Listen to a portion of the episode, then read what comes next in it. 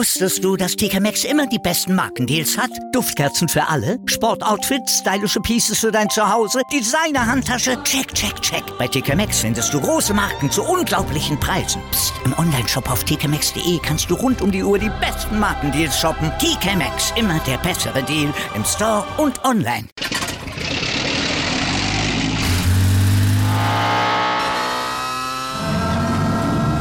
Von 0 auf 100. Aral feiert 100 Jahre mit über 100.000 Gewinnen. Zum Beispiel ein Jahr frei tanken. Jetzt ein Dankeschön, rubbellos zu jedem Einkauf. Alle Infos auf aral.de. Aral, alles super. Welcome to the Sport Passion Podcast.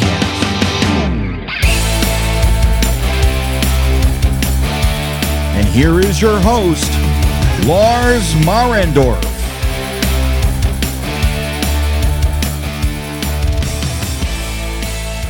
Einen wunderschönen guten Tag und herzlich willkommen zum Sport Passion Podcast.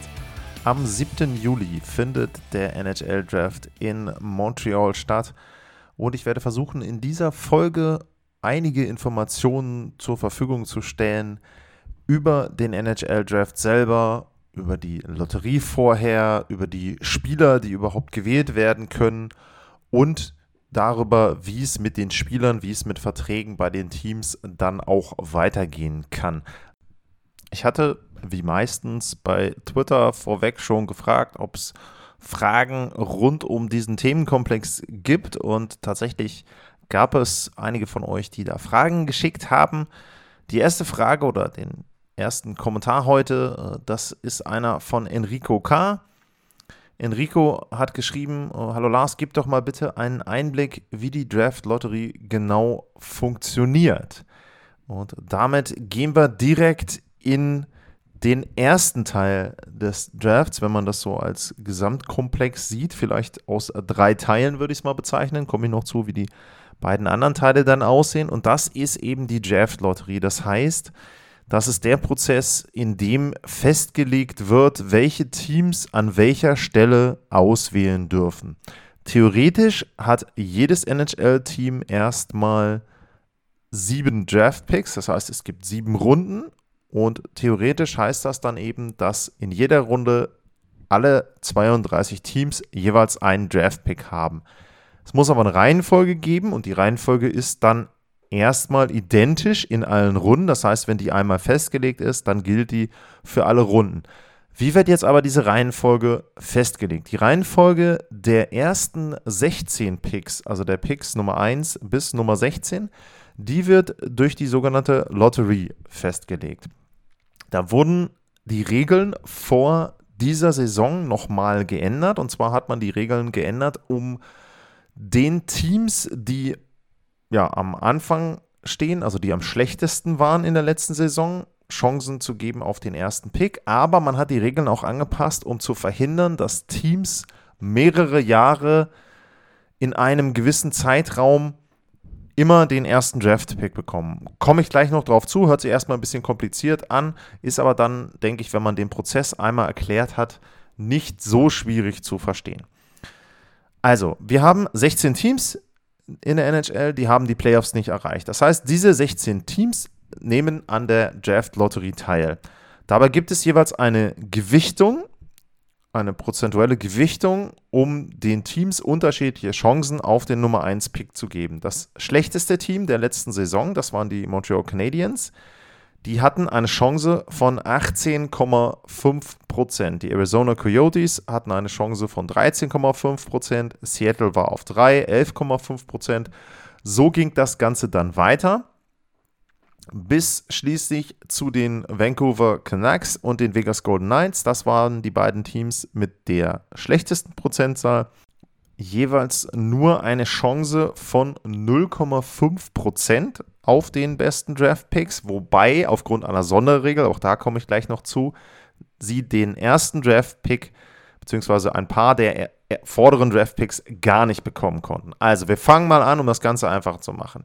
Montreal hat 18,5% Chancen auf den Top-Draft-Pick. Das heißt, was passiert? Es gibt einen Topf von 1000 Zahlen und von diesen 1000 Zahlen bekommen die Montreal Canadiens 185 zufällig zugewiesen über einen Algorithmus, über einen Computeralgorithmus. Dann geht es weiter. Das nächste Team, die Arizona Coyotes, die bekommen, weil sie 13,5% haben, 135 Zahlen zugewiesen und so weiter und so weiter. Dann wird gezogen und dann wird eine Zahl rausgezogen von diesen 1000 Zahlen und die Zahl gehört zu einem Team. Und jetzt kommt es darauf an, was für ein Team ist das. Wenn es die Montreal Canadiens sind, dann wäre das tatsächlich der einfachste Fall. Dann bekommt das schlechteste Team automatisch dann den ersten Draft-Pick. Und es geht weiter mit der Verlosung des zweiten Draft-Picks. Wenn wir da noch annehmen, den würden dann die Arizona Coyotes bekommen. Dann wäre die Draft-Lotterie beendet, weil nur die beiden ersten Draft-Picks verlost werden und alle anderen Teams sortieren sich dann eben entsprechend ihrer prozentualen Gewichtung nach hinten ein. Das heißt also, am Ende wäre dann Pick 16 für die Vegas Golden Knights.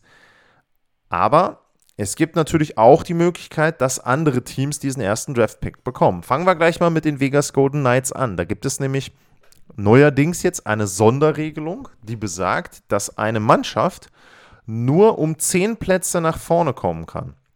Das heißt also, wenn die Vegas Golden Knights bei der ersten Verlosung gezogen würden, wenn einer der, eine der fünf von diesen 1000 Nummern der Vegas Golden Knights gezogen werden würde, dann bekämen die Vegas Golden Knights nicht den Nummer 1 Pick, sondern sie würden den sechsten Draft Pick bekommen, weil sie sich um genau 10 Plätze verbessern dürfen. So, das heißt also, Platz 16 würde dann Nummer 6 bekommen. Was passiert dann aber mit Platz 1? Platz 1 würde dann der Mannschaft zugewiesen werden, die sowieso auf dem schlechtesten Rang stand in der Vorsaison. Das heißt also, in dem Fall würden die Montreal Canadiens Platz 1 bekommen. Vegas wäre auf 6 und wäre dann auch raus aus der Verlosung, genauso wie Montreal. In der zweiten Verlosung würde dann nur noch der zweite Draft-Pick verlost werden und alle anderen würden sich entsprechend dann weiter verteilen. Natürlich mit der Ausnahme, dass die Vegas Golden Knights den sechsten Draft-Pick schon hätten und dann eben entsprechend dort ähm, dann die anderen Teams sich drumherum sortieren würden. Das heißt also, ein Team, was vielleicht vorher dann die sechs schlechteste Bilanz hatte, äh, wer war das hier, will ich mal nachgucken, sechs schlechteste Bilanz, das wären die Chicago Blackhawks, die würden dann, wenn es jetzt so wäre, die würden dann eben auf sieben landen und ähm, die anderen würden dann eben von 1 bis 5 landen, wenn, je nachdem eben, wie die Verlosung des zweiten Draftpicks vonstatten gehen würde. Wenn jetzt aber eine Mannschaft, die nicht auf Platz 16 ist, sondern die weiter vorne ist, den ersten Draft-Pick bekommt. Nehmen wir mal an, äh, zum Beispiel in diesem Fall die äh, Ottawa Senators würden den ersten Draft-Pick bekommen durch die Verlosung. Die hatten 65 Zahlen dieser 1000 Zahlen. Wenn von 65 eine dort eben ausgewählt worden wäre, dann wären die Ottawa Senators auf 1. Dann gäbe es noch eine zweite Verlosung. Nehmen wir da nochmal an, es würden nicht die Canadiens gewinnen, da können wir jetzt zum Beispiel sagen, die Philadelphia Flyers würden gewinnen. Die wären normalerweise auf Platz 4. Das heißt also Ottawa, die von 7 auf 1 gehen, die wären dann Nummer 1. Die Philadelphia Flyers würden von 4 auf 2 gehen. Und ab dann, ab dem dritten Draft-Pick, würde dann automatisch die Reihenfolge eingehalten werden, die vorher eben auch schon festgelegt war über die Prozentzahlen. Das heißt also, den dritten Draft-Pick würden automatisch die Montreal Canadiens bekommen. Das bedeutet also, dass das schlechteste Team der NHL nie schlechter als Platz 3 picken kann, zumindest bei den aktuellen Regeln. Wie gesagt, die wurden geändert vor der Saison. Also hm, Platz 3 ist immer drin. Das heißt, das schlechteste Team hat automatisch den dritten, den dritten Draft-Pick. Wenn die Verlosung etwas Besseres ergibt, super, aber schlechter als Nummer 3 können die nicht picken. Und wie gesagt, alle Teams, die hinten liegen, können sich um maximal 10 Plätze verbessern. Das heißt also eben entsprechend ab Platz Nummer 12 ist nicht mehr der erste Draft-Pick möglich. Ab 13 ist auch der zweite nicht mehr möglich. Die Beispiele äh, oder das Beispiel mit den Vegas Golden Knights habe ich ja dann gebracht. Jetzt gab es aber in der Vergangenheit immer mal wieder Situationen und Phasen, wo eine Mannschaft sehr häufig den Nummer 1 Pick hatte. Speziell die Phase zwischen 2010 und 2015 ist eine Phase, wo man die Edmonton Oilers hatte, die innerhalb von sechs Jahren viermal den Nummer 1 Pick bekommen haben. So, jetzt hat man ja bei der NHL dann eben gesagt, okay, aber das ist etwas, das würden wir gerne verhindern wollen. Das heißt, wir möchten nicht, dass ein Verein, der über Jahre hinweg so eine schlechte Mannschaft aufstellt, dass sie immer wieder Letzte werden oder eine sehr gute Chance haben auf die Lottery, dann auch immer wieder diese Draftpicks abräumen. Also man möchte schon, dass das verteilt wird, dass das Talent, der Talentpool eben, sage ich mal, verhältnismäßig, gleichmäßig über die NHL verteilt wird und dass eben verhindert wird, dass eine Mannschaft drei Jahre hintereinander oder eben in dem Fall vier von sechs Jahren den Nummer 1 Pick bekommt. Wie möchte man das verhindern? Die Regel, die man da eingeführt hat, besagt, dass mit Beginn dieser Saison es keinem Team erlaubt sein wird, die, die Lotterie mehr als zweimal innerhalb eines Fünf-Jahres-Zeitraums zu gewinnen. Jetzt muss ich ganz ehrlich sagen, in diesem Jahr ist es eben natürlich noch nicht passiert, weil die Regel ja erst zu diesem Jahr geändert wurde und auch im nächsten Jahr kann es ja noch nicht passieren. Das heißt also, wenn im nächsten Jahr Montreal nochmal gewinnt, ist es wurscht, weil das ja immer noch innerhalb von fünf Jahren möglich wäre, zweimal zu gewinnen. Aber ab dem dritten Jahr ist es dann so, ab da würde diese Regel ziehen. Ich bin mir aber im Moment nicht ganz sicher, ob sie sich darauf beziehen, dass eine Mannschaft einen Nummer 1 Pick bekommt. Das heißt also, dass man sagt, die Mannschaft muss die Lotterie gewinnen und damit den Nummer 1 Pick bekommen. Oder aber das Beispiel, was ich gebracht habe, zum Beispiel mit Vegas, dass man jetzt sagt, okay, eine Mannschaft ist jetzt auf Platz 16 gewesen, die gewinnen in diesem Jahr die Lotterie, gehen auf Platz 6. Ähm, dann sind sie im nächsten Jahr das 10 schlechteste Team und äh, oder das, das 12 schlechteste Team, sagen wir mal so, dann gewinnen sie Platz 2 und irgendwann gewinnen sie dann, weil sie das siebte schlechteste Team waren oder das drittschlechteste oder wie auch immer, gewinnen sie dann den Nummer 1 Draftpick, dürfen den dann aber nicht haben, weil sie innerhalb dieser fünf Jahre zweimal die zehn Plätze nach vorne gekommen sind. Also das weiß ich nicht, ob das so auch gilt. Wie es auf jeden Fall gelten soll, ist, wenn eine Mannschaft innerhalb von fünf Jahren bereits zweimal den Nummer 1 Pick hatte, dann werden sie den nicht bekommen. Allerdings ist auch da für mich die Frage, was passiert dann, wenn die das gewinnen? sind die dann quasi erstmal automatisch ausgeschlossen von dieser Lotterie und man sagt von vornherein, man nimmt sie gar nicht mit rein, um eben zu verhindern, dass sie ein drittes Mal gewinnen. Oder aber landen die dann automatisch auf Platz 3 und der Nummer 1-Pick wird an das schlechteste Team vergeben. Kann ich nicht zu sagen. Das Szenario ist auch noch komplett neu. Wie gesagt, das wird dann in den nächsten Jahren jeweils immer vorm Draft wahrscheinlich dann dazu eben auch Informationen geben, wie es denn wäre, wenn denn ein Team mehrfach die Lotterie gewinnen würde. Aktuell ist eben so, diese Regel wurde eingeführt und jetzt ist das erste Jahr, deswegen zieht die natürlich noch nicht, kann erst im dritten Jahr ziehen und da bin ich eben gespannt, wie das dann wird. Ich finde insgesamt die Idee ganz sinnvoll, dass man sagt, man möchte jetzt nicht, dass immer das gleiche Team die Lotterie gewinnt.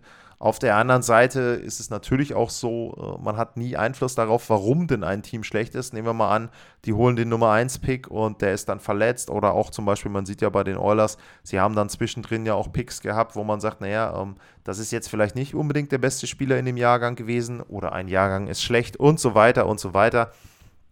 Also Grundsätzlich finde ich die Idee gut. Jetzt muss man mal sehen, wie sich das Ganze dann in den ja, kommenden Jahren entwickelt. Also nochmal zusammengefasst, wie funktioniert die Draft-Lotterie? Die 16 Teams, die die Playoffs nicht erreicht haben, werden beginnend mit dem schlechtesten Team bis zum 16. dann von diesen Teams eingeordnet und bekommen eine Gewichtung an Zahlen zugewiesen, eine äh, prozentuelle Wahrscheinlichkeit für den Nummer 1-Pick. Es findet eine Verlosung statt und nach dieser Verlosung steht die Reihenfolge der ersten 16 Draft-Picks fest. Schauen wir auf die Lotterie, die in diesem Jahr stattgefunden hat. Da war es tatsächlich so, dass die Montreal Canadiens, das Team also mit der höchsten Wahrscheinlichkeit, den Pick Nummer 1 zu bekommen, auch tatsächlich den Nummer 1 Pick bekommen haben. Danach war es so, auf Platz 2 landeten die New Jersey Devils. Die waren tatsächlich das Team, das nur die fünfthöchste Wahrscheinlichkeit hatte auf den Nummer 1 Pick, aber da ja der äh, Nummer 1 Pick schon weg war, waren sie dann das Team mit der vierthöchsten Wahrscheinlichkeit, also diese Gewichtungen werden dann auch angepasst, wenn der erste Pick weg ist und sie sind eben dann letzten Endes drei Plätze nach vorne, also von 5 auf 2 und ab Platz 3 haben sich dann alle Teams einsortiert, so wie vorher eben die Reihenfolge war, also das Zweitschlechteste Team, die Coyotes, sind eben, weil sie vorher keinen der beiden Picks bekommen haben, auf Platz 3 gelandet. Und danach kommen dann die anderen Teams. Die Reihenfolge ist dann eben, also ich sage jetzt mal die Top 5, Canadiens, Devils, Coyotes, Kraken und Flyers und danach eben dann die anderen Teams bis zu Platz 16. Der Pick gehörte den Vegas Golden Knights, den haben sie im Jack Eichel Trade an die Buffalo Sabres abgegeben und auch da merkt ihr schon, Draft-Picks dürfen getauscht werden. Komme ich nachher auch nochmal zu, um ein bisschen was dazu zu sagen, wie die Draft-Picks dann hin und her getauscht werden. Aber da merkt ihr eben schon, es ändert sich dann etwas, wenn in einem Tauschgeschäft ein Draft-Pick an ein anderes Team abgegeben wurde. Der Transfer des Draft-Picks, der passiert allerdings quasi erst nach der Lotterie. Das heißt also, auch diese Wahrscheinlichkeiten gelten dann nicht für diese Position. Wenn wir jetzt mal in dem Fall dann eben Buffalo nehmen, die haben den Draft-Pick von Vegas bekommen im Tauschgeschäft, aber der Draft-Pick hatte nicht die Wahrscheinlichkeiten, die der eigene von Buffalo hatte. Also da galt eben das, was Vegas hat. Und ganz interessant, wir hatten in diesem Jahr in der Lotterie zweimal die Situation, dass ein Draft-Pick erst dann getauscht wurde, nachdem die Lotterie fertig ist. Also das passiert dann, wenn in einem Tauschgeschäft definiert wird, ob ein Pick eine bestimmte, einen bestimmten Schutz hat. Also zum Beispiel war es so, dass die Vegas Golden Knights ja das Tauschgeschäft hatten mit Buffalo und Jack Eichel und der Number One Draft Pick, der dort eben getauscht wurde, der hatte eine sogenannte Top 10 Protection. Das heißt also, wenn in diesem Jahr der Pick der Vegas Golden Knights, nehmen wir mal an das Szenario, was ich vorhin kurz äh, skizziert habe. Also die Vegas Golden Knights gewinnen die Lotterie, gehen um 10 Plätze nach oben, das heißt, sie bekommen den sechsten Draft-Pick zugewiesen. In dem Fall wäre dieser Draft-Pick nicht an Buffalo gegangen, weil der Top 10 protected war. Das heißt, er lag dann in den ersten 10. Den Pick hätten die Vegas Golden Knights selber bekommen, aber dafür hätte dann Buffalo im nächsten Jahr den Erstrunden-Pick bekommen von den Vegas Golden Knights und der wäre auch unprotected gewesen. In diesem Fall war es aber so, Vegas ist nicht nach vorne gezogen worden in der Lotterie. Die Sabres bekommen also Pick 16. Jetzt haben wir damit die ersten 16 Draft Picks festgelegt. Die wurden eben über die Lotterie und dann anschließend über die festgelegten Reihenfolgen verteilt. Jetzt gibt es aber natürlich noch 16 weitere Teams, die sich irgendwann auch noch einsortieren müssen in diese Reihenfolge. Die ersten Mannschaften, die dann verteilt werden, das sind die Mannschaften, die die Playoffs erreicht haben, aber nicht ihre Division gewinnen konnten und nicht ins Konferenzfinale eingezogen sind. Das heißt also, das sind die Picks 17 bis 24 oder bis sogar 28. Warum sogar bis 28? Schauen wir auf diese Spielzeit. Welche Teams haben ihre Divisions gewonnen? Das waren die Florida Panthers, die Carolina Hurricanes, die Colorado Avalanche und die Calgary Flames. Und von den Teams war es lediglich Colorado, die es ins Conference-Finale und dann letzten Endes auch weiter geschafft haben. Das heißt also, in diesem Jahr war es so, dass neun Draft-Picks aufgrund der Reihenfolge verteilt wurden von den Teams, die die Playoffs erreicht haben. Und danach kamen dann gleich die drei Division-Sieger. Das heißt also, die Picks 17 bis 25 in diesem Jahr, das waren die Mannschaften, die eben, wenn man von der schlechtesten Bilanz bis Platz 32 dann äh, ausgeht, also von 1 bis 32 die Teams vom schlechtesten bis zum besten dann durchnominiert. Die Teams mit der 17 bis 25 Bilanz, die wurden danach einsortiert. Dann folgen eben die drei Division-Sieger, auch da wieder eben so, wie sie von der Punktreihenfolge einzuordnen waren. In diesem Fall ist es dann so, dass die Calgary Flames auf 26 sind, die Carolina Hurricanes auf 27 und die Florida Panthers auf 28, die ja bekanntlich die meisten Punkte hatten in der Vorrunde. Also das sind die Mannschaften, die dort einsortiert wurden. Also nochmal, nach den 16 ersten Teams kommen dann erstmal die Mannschaften, die nicht das Conference-Finale erreicht haben in den Playoffs und die nicht ihre Division gewonnen haben. Dann kommen die Division-Sieger, die nicht das Conference-Finale erreicht haben. Und danach kommen dann erstmal die beiden Teams im Conference-Finale, auch da wieder, die verloren haben. Und dann eben in der Punktereihenfolge, in diesem Fall ist es so, das Team mit den wenigsten Punkten von den beiden, die im Conference-Finale verloren haben, das waren die Edmonton Oilers. Die sind also dann auf Platz 29, was die Draft-Picks betrifft. Auf Platz 30 sind die New York Rangers. Auf 31 ist dann das Team, was das Stanley Cup-Finale verloren hat. Das sind die Tampa Bay Lightning. Und auf Platz 32 ist die Mannschaft, die den Stanley Cup gewonnen hat. Also das beste Team der Vorsaison insgesamt, nicht der regulären Saison, das wären ja die Panthers gewesen, sondern das beste Team der Vorsaison, die Colorado Avalanche, hat also den schlechtesten Draft-Pick der ersten Runde. Das also soweit nochmal, um zusammenzufassen. Wie kommen wir denn überhaupt auf die 32 Draft-Picks in der ersten Runde und dann eben auch, weil es sieben Runden sind, in den weiteren Runden. Also jede Runde wäre dann so, die würde beginnen mit den Montreal Canadiens und enden mit, den, mit der Colorado Avalanche. In der Theorie. In der Praxis dürfen die NHL-Teams ihre Draft-Picks tauschen und sie dürfen sie auch tauschen, wie sie lustig sind. Warum sage ich, wie sie lustig sind? In der NBA zum Beispiel gibt es die Regel, dass man seinen eigenen Draft-Pick nicht in zwei Jahren hintereinander abgeben darf. Das hat den Grund, früher gab es da mal einen Besitzer, der hat immer wieder seine Draftpicks getauscht und dadurch, dass natürlich dann keine guten Spieler reinkamen, weil du nie in der ersten Runde gepickt hast, wurde das Team richtig, richtig schlecht. Und das möchte man eben in der NBA verhindern.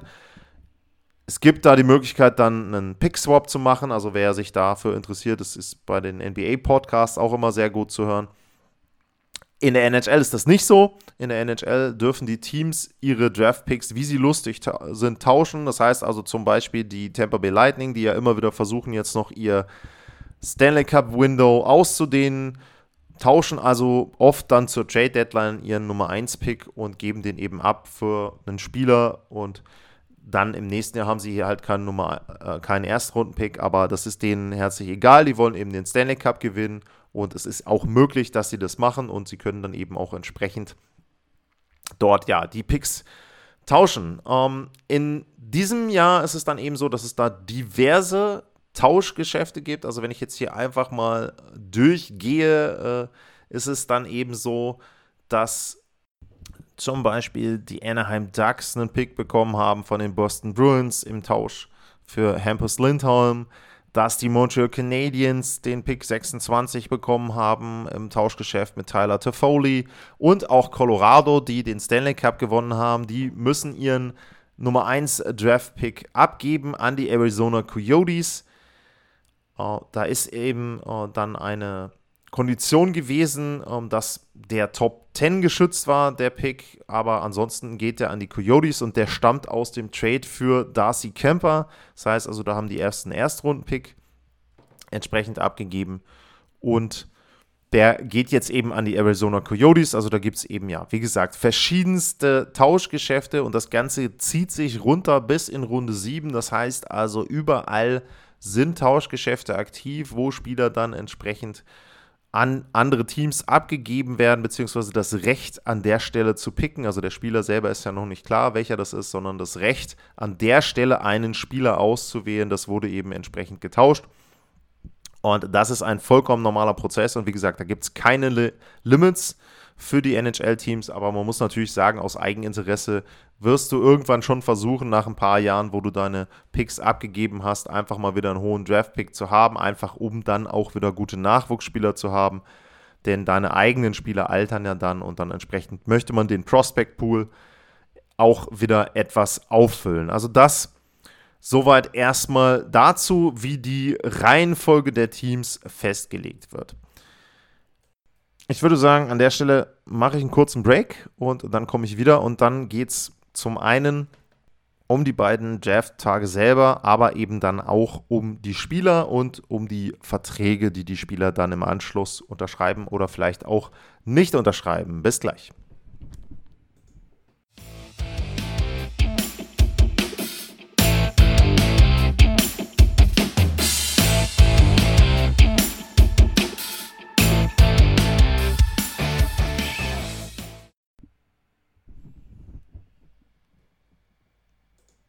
Zurück beim Sport Passion Podcast und jetzt schauen wir auf den NHL Draft und die NHL Draft Tage und der siebte, siebte und der achte, siebte, das sind die beiden Daten, an denen in diesem Jahr der NHL Draft stattfindet und am 7.7. da findet nur die erste Runde statt. Da werden die ersten 32 Picks von den Mannschaften durchgeführt. Da werden die ersten 32 Spieler ausgewählt und die werden dann auch entsprechend präsentiert. Meistens sind die dann auch da und es wird dann eben der Spieler entsprechend nach vorne gerufen, wird ein Trikot präsentiert mit dem Spieler und dann ist es eben so, dass dieser Spieler von dem Verein dort ausgewählt würde. Das passiert am ersten Tag, am 7.7. in diesem Jahr. Und am zweiten Tag finden dann die Runden 2 bis 7 statt über den ganzen Tag verteilt. Das geht dann auch ein bisschen schneller, auch dann ohne diese Präsentation der Spieler. Da sind auch viele Spieler dann eben nicht mit dabei und die Spieler werden dann entsprechend auch in den Runden noch ausgewählt. Jetzt ist natürlich die Frage, wie können sich Spieler denn überhaupt anmelden oder wie kommen Spieler überhaupt in den Kreis rein, um im NHL Draft ausgewählt zu werden. Und das ist auch wieder ein Unterschied. Ich hatte ja eben schon über die NBA gesprochen. Auch das ist ein Unterschied zur NBA oder auch zu anderen Ligen, National Football League zum Beispiel, dass die Spieler sich nicht anmelden zum NHL Draft, also irgendwie sich dort eben bereit erklären für die Teams, dass sie gewählt werden dürfen, sondern es ist tatsächlich so, dass die NHL über das Geburtsdatum einen Altersbereich definiert, aus dem die Spieler gewählt werden dürfen und der Geburtsbereich, der Zeitbereich ist der 1. Januar 2002 bis zum 15. September 2004. Das heißt also, die Spieler sind zwischen 17 und 20 Jahre alt. Wenn eine Mannschaft einen Spieler ausgewählt hat, dann hat die Mannschaft zwei Jahre lang Zeit, diesen Spieler unter Vertrag zu nehmen. Wenn das nicht passiert und der Spieler ist immer noch unter 20 Jahre alt, dann kann er sich noch ein zweites Mal wieder zum Draft anmelden. Also theoretisch könnte es dann so sein, dass eine Mannschaft einen Spieler pickt, der ist dann nicht unter Vertrag genommen worden und kann sich dann eben entsprechend zwei Jahre später, wenn er denn unter 20 ist, nochmal zum NHL-Draft anmelden. Die Einstiegsverträge, die sind definiert in der NHL und die sind festgelegt. Es ist aber so, dass diese Einstiegsverträge nicht nur für Draft-Picks gelten, sondern auch für Spieler, die nicht gedraftet wurden, die aber dann später entsprechend in die Liga reinkommen. Und äh, es ist so, dass ein Spieler, der jünger als 25 ist, am 15. September des Jahres, in dem er seinen Vertrag erhält, der muss einen Entry-Level-Contract bekommen. Und dieser Entry-Level-Contract ist immer ein Zwei-Wege-Vertrag. Das heißt also, die Mannschaft kann ihn immer in eine der Farmligen entsprechend runterschicken. Und die Gehälter von den Entry-Level-Contracts, die sind auch sehr begrenzt bzw. festgelegt. Äh, das Maximum sind 925.000 Dollar Festgehalt. Es gibt aber auch noch Bonuszahlungen und mit den Bonuszahlungen kann dann eben der Vertrag oder beziehungsweise das Gehalt entsprechend erhöht werden. Ich meine, der äh, Deckelbetrag liegt irgendwo bei knapp unter 3 Millionen dann, 2,85 Millionen, die dort nicht unterschritten werden dürfen. Und es gibt auch noch Regelungen dafür, wie lang ein Vertrag sein kann für die jeweiligen Spieler. Wenn ein Spieler zwischen 18 und 21 ist, dann darf sein Entry-Level-Contract drei Jahre lang sein. Wenn er zwischen 22 und 23 Jahre alt ist, dann darf sein Entry-Level-Contract zwei Jahre sein und ab 24, also die 24-Jährigen, die bekommen dann eben ein Jahr einen Entry-Level-Contract. Und wie gesagt, Grundgehalt sind da maximal 900 und 25.000 Dollar. Dann ist es so, dann ist natürlich jetzt die Frage, jetzt haben wir einmal definiert, welche Teams dürfen denn an welcher Stelle wählen. Dann wurde jetzt gesagt, okay, ähm, welche Spieler dürfen die Teams denn auswählen? Auch festgelegt, eben 1. Januar 2002 bis zum 15. September 2004. Jetzt habe ich eben noch kurz gesagt, wie das mit dem Vertrag ist, wie der Vertrag unterschrieben wird. Es gibt noch eine Sonderregelung, wenn Teams einen Spieler, einen Erstrundenpick nicht unter Vertrag nehmen können innerhalb von zwei Jahren, dann kann es sein, dass diese Teams einen Sonderdraft-Pick erhalten, also einen zusätzlichen Draft-Pick erhalten. Und das ist in diesem Fall sogar so. Es gibt einen Compensatory Pick für die Minnesota Wild, weil die ihren Erstrundenpick 2018, äh, Philipp Johansson, nicht unter Vertrag nehmen konnten. Ähm, das jetzt nur mal am Rande erwähnt. Also, wenn die Teams eben dort nicht zur Einigkeit kommen mit ihrem Spieler, dann kann es eben sein, dass sie dort einen Compensatory Pick kriegen. Die Details davon, muss ich ganz ehrlich sagen, kenne ich jetzt nicht. Das sei nur erwähnt, falls jemand von euch jetzt darauf stößt, warum Minnesota da irgendwie einen, einen weiteren Pick hat in der Runde. Also so etwas gibt es dann eben auch sozusagen das Äquivalent zu dem nochmal anmelden für den Spieler. Die haben ja dann entsprechend ähm, das Recht, wenn sie nach zwei Jahren keinen Vertrag haben, sich nochmal anzumelden, wenn sie unter 20 sind. Und das Team, in diesem Fall dann Minnesota, bekommt da eben auch eine kleine Gegenleistung, wenn sie ihren Spieler nicht unter Vertrag genommen haben. Eine sehr interessante Frage, die hat Julian mal wieder gestellt, äh, Julian Zado. Der hat nämlich die Frage gestellt, wie es denn aussieht mit ja, dem Leistungen der Spieler. Gibt es Erfahrungen darüber, wie viele Spieler sich dann wirklich in der NHL durchsetzen? Also zum Beispiel, bis zu welchem Draft-Pick schafft es jemand, von Ausnahmen abgesehen, mit einer relativen Wahrscheinlichkeit in ein NHL-Team. Und äh, da gibt es diverse Seiten, die sich damit auseinandersetzen, diverse Artikel. Und ich habe mir mal zwei rausgepickt, die das, glaube ich, ganz gut darstellen. Und zum einen habe ich eine Statistik gefunden. Dort wird eben definiert, dass 66,7% der Erstrundenpicks mindestens 100 Spiele in der NHL spielen. Das waren also 120 von den letzten 180 Erstrunden-Picks. 26,7% der Zweitrunden-Picks, die spielen mindestens 100 Spiele. Und dann geht es runter. In der dritten Runde sind es noch 17,2%.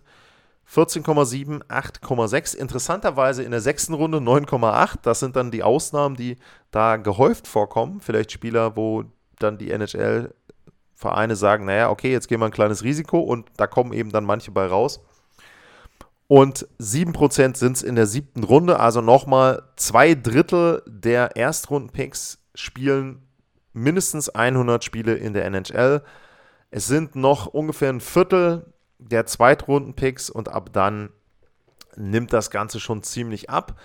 Und dann gibt es noch einen sehr, sehr guten Artikel, den werde ich auch verlinken von soundofhockey.com. Das ist eine NHL-Seite und gibt es auch einen Podcast zu aus Seattle, die sich aber auch sehr, sehr stark mit der NHL im Allgemeinen beschäftigen. Und da gibt es eine Statistik, wie viel Prozent der Spieler, die in einer Runde gedraftet wurden, denn mindestens 50 Spiele absolvieren. Also eben hatten wir jetzt 100 Spiele, mindestens 50 Spiele. Da ist es so, dass 82 Prozent, also vier von fünf Spielern, sogar etwas mehr aus der ersten Runde, mindestens 50 NHL-Spiele absolvieren. In der zweiten Runde sind es immerhin noch knapp die Hälfte, 44 Prozent. Dritte Runde sind es ein Drittel, 32 Prozent und ab da nimmt es dann auch wieder ab. Was auch sehr interessant ist in dem Artikel, also wie gesagt, da könnt ihr gerne auch nochmal selber dann reingucken. Ich will jetzt hier nicht alle Zahlen und Details nennen, aber da wird dann eben auch äh, dargestellt, wie der Peak sozusagen ist. Also in welchem Jahr spielen denn die Draft-Picks dann am meisten von ihrem Draftjahr aus gesehen? Und da ist es tatsächlich so, dass ungefähr im sechsten oder siebten Jahr im Durchschnitt die Draft-Picks die meisten Spiele absolvieren. Das heißt also, bei einem Erstrunden-Draft-Pick ist es so, dass im sechsten Jahr 47,1 Spiele von einem Erstrunden-Draft-Pick absolviert werden und das geht dann eben entsprechend wieder runter, aber das ist sozusagen die Kurve. Da sind es die meisten Spieler. Das heißt, wenn ich einen Spieler in der ersten Runde picke, dann weiß ich ungefähr 80% davon absolvieren mindestens 50 NHL-Spiele und wenn er sich dann durchsetzt, dann ist er im sechsten und siebten Jahr so etabliert, dass er da die meisten Spiele im Durchschnitt macht als Spieler. Also da auch, ja, einfach äh, interessant. Ähm, da ist auch weiter noch nachgestellt, wann gibt es denn die Rookie-Saison? Also auch da kann man ganz klar festlegen, wann kommen denn die Spieler in die NHL? Auch das sehr interessant. In der ersten Runde gewählte Spieler, da dauert es im Durchschnitt drei Jahre, bis die ihre Rookie-Saison haben. Das heißt also, nach drei Jahren spielen die dann in der NHL. In der zweiten Runde gewählte Spieler, die haben am häufigsten ihre Rookie-Spielzeit in der oder vier Jahre nach ihrem Draft. Also das heißt, wenn ihr jetzt den Draft verfolgt und wenn da eben Spieler ausgewählt werden bei den Erstrunden-Picks, ist es häufig im zweiten Jahr, am häufigsten im dritten Jahr. Bei den Zweitrunden-Pick ist es dann im vierten Jahr und bei den anderen ist es auch im Durchschnitt eher so im vierten, fünften Jahr dann. Äh, Ausnahmen gibt es natürlich in jeder Runde, aber entsprechend im vierten, fünften Jahr, da bündeln sich eigentlich dann so die unteren Draft-Runden und die Picks aus der ersten Runde, da ist es so, dass die dann eher im zweiten und dritten Jahr ihre erste Spielzeit haben. Das war ganz, ganz viel Information zum NHL Draft. Ich hoffe, das hat euch gefallen. Wie immer, wenn ihr dazu noch weitere Fragen habt, wenn ihr auch Ergänzungen habt, Ideen habt, wie ich das anders darstellen kann, Dinge, die euch gefehlt haben, at Lars-Mar, Info at sportpassion.de. Das sind die beiden Wege, um mit mir in Kontakt zu treten. Und bevor ich jetzt die Sendung beende, möchte ich noch eine kleine Anekdote euch mit auf den Weg geben. Es gab einen NHL-Draft, zu dem hat ein Verein gar keinen Vertreter hingeschickt, also kein Team hingeschickt, kein General Manager, keine Scouts, kein gar niemanden. Und diese Mannschaft hat tatsächlich auch gar keinen Draft-Pick durchgeführt. Das war 1983. Da war die Besitzersituation der St. Louis Blues nicht ganz klar. Und letzten Endes endete das dann wirklich damit, dass die Blues keinen Vertreter zum Draft hingeschickt haben und dann entsprechend auch keinen Spieler ausgewählt haben. Also das auch eine, finde ich, sehr interessante und auch dann, ja, also für alle anderen lustige Anekdote, für die St. Louis Blues weniger. Etwas ähnliches wird jetzt auch am 7. bzw. am 8.7. dann nicht vorkommen. Also da werden die Teams schon ihre Vertreter schicken. Mittlerweile ist ja auch der NHL Draft eine Riesenveranstaltung und da wird alles anonymisiert hinterfragt. Und da muss ich eben sagen, äh, ich habe euch heute keine Aufbereitung gegeben der Spieler, der möglichen Spieler, die dort gedraftet werden. Ganz einfach aus dem Grund, ich habe mich zwar schon ein bisschen damit beschäftigt, aber da war meine Zeit dann doch begrenzt. Ich habe mich eben in den letzten Monaten mit den Spielen, mit den Serien auf dem Eis beschäftigt und die Möglichkeit hatte ich dann nicht in irgendeiner Form was vorzubereiten. Deswegen diese Sendung eben nur über die Lotterie im Allgemeinen, über die, den Draft im Allgemeinen, die Spieler, die Verträge noch ein bisschen. Und wie gesagt, ich hoffe, die Informationen helfen euch weiter und es ist etwas, wo ihr sagt, das war interessant. Wie immer gilt, wenn euch der Podcast gefällt, gerne teilen, gerne abonnieren, sehr gerne bewerten. Das hilft mir immer weiter. Und ja, ansonsten gilt wie immer, vielen Dank fürs Zuhören, bleibt gesund und tschüss.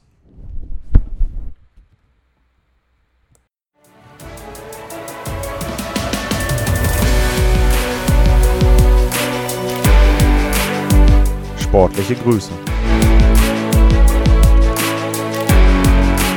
Das war's, euer Lars.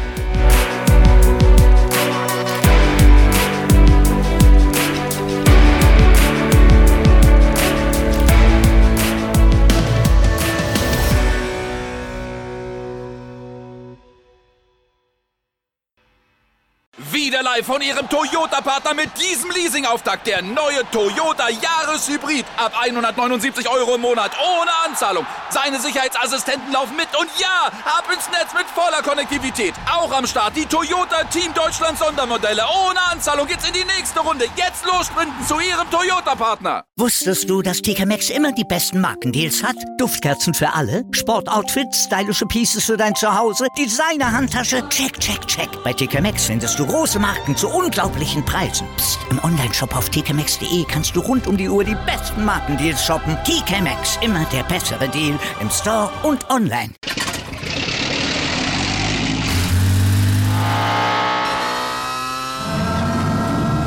Von 0 auf 100. Aral feiert 100 Jahre mit über 100.000 Gewinnen. Zum Beispiel ein Jahr frei tanken. Jetzt ein Dankeschön, rubbellos zu jedem Einkauf. Alle Infos auf aral.de. Aral, alles super.